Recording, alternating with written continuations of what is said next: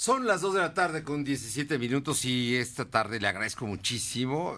Es una persona que admiro y respeto porque es un conocedor del tema del derecho internacional, el maestro Gerardo Rodríguez Sánchez Lara, académico e investigador de la Universidad de las Américas, especialista en relaciones internacionales, ciencia política y seguridad nacional.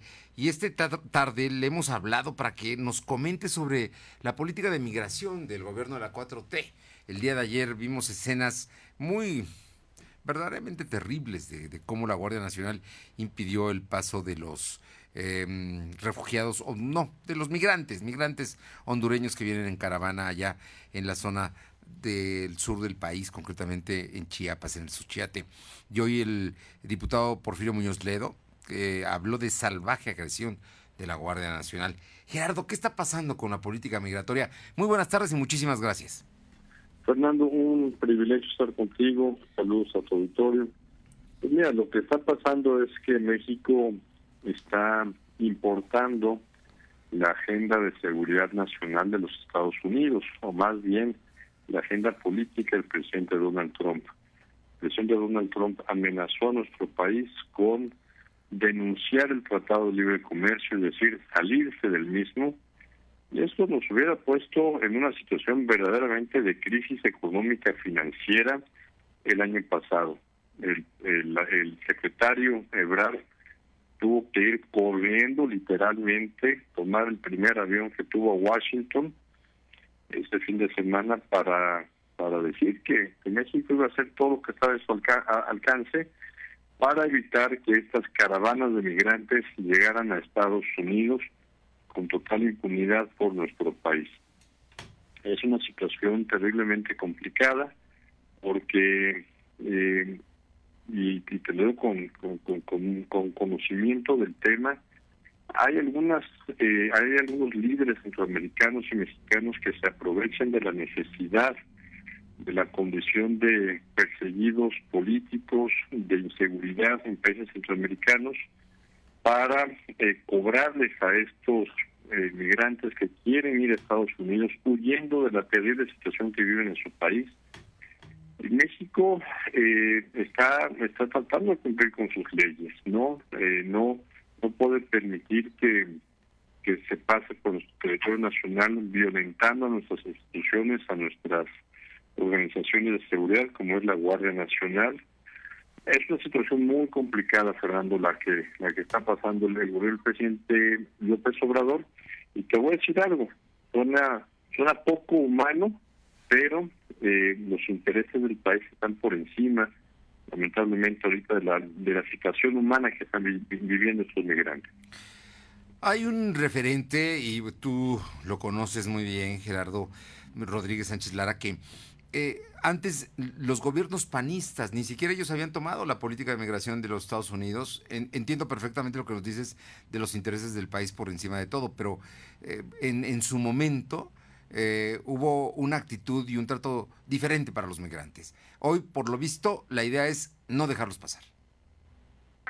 La, gran diferencia, Fernando, es que en los últimos años han organizado estas caravanas migrantes con alta visibilidad en los medios de comunicación.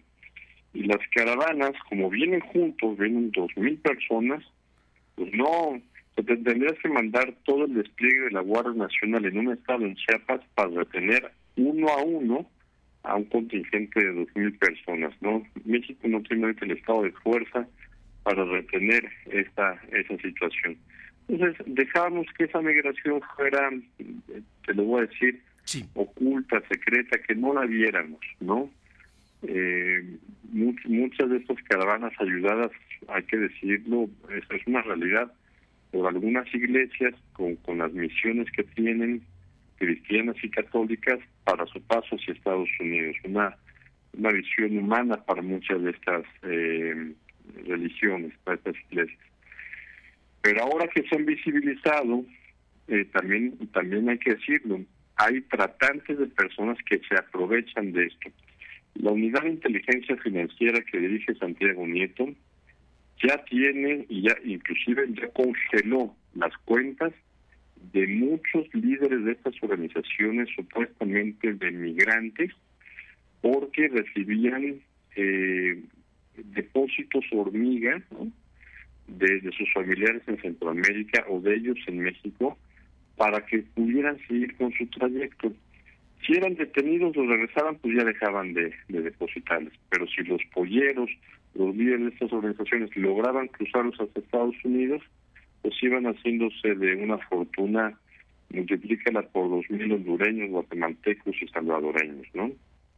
Eso, es una actividad ilegal, Fernando. No, bueno, es una actividad ilegal e inhumana el tráfico de personas, porque no es no, no es un asunto menor de lo que estás mencionando y tampoco de las cantidades millonarias que se llevaban precisamente los polleros y estas bandas. ¿Qué es lo que dijo hoy en la mañana el presidente López Obrador en el sentido de que evitar que pasaran era evitar que cayeran precisamente en manos de estas mafias?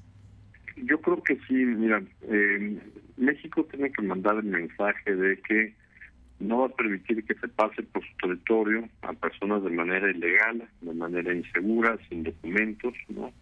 Porque también están poniendo en riesgo su vida, ¿no?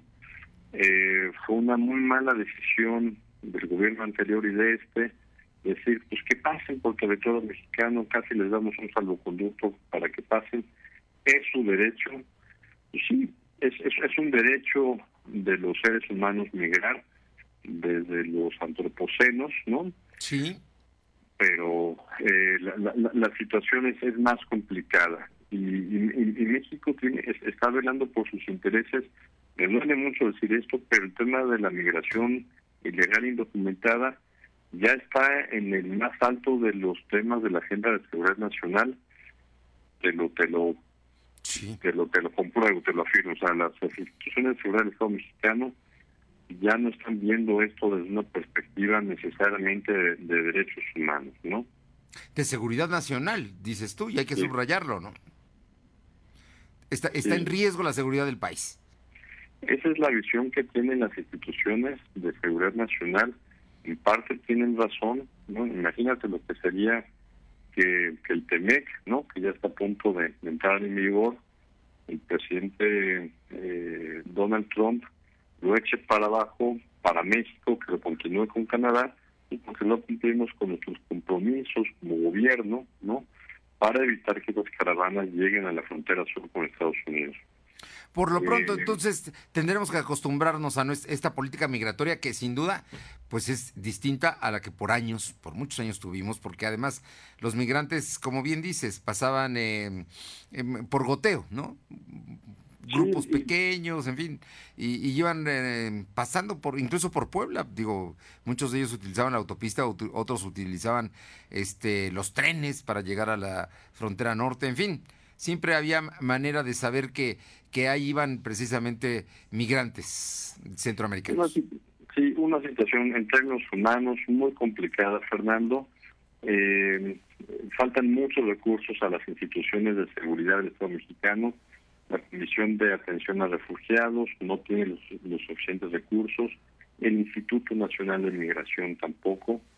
México tendrá capacidad de, de asumir trabajos de algunos de estos migrantes, pero no es una situación fácil. Tenemos que trabajar más con los países centroamericanos para que mejoren su situación económica y condiciones de seguridad y de violencia. Nada fácil el escenario, nada fácil, pero bueno, finalmente se está haciendo algo que a veces no nos gusta, pero sin duda hay, como dices, intereses nacionales en juego.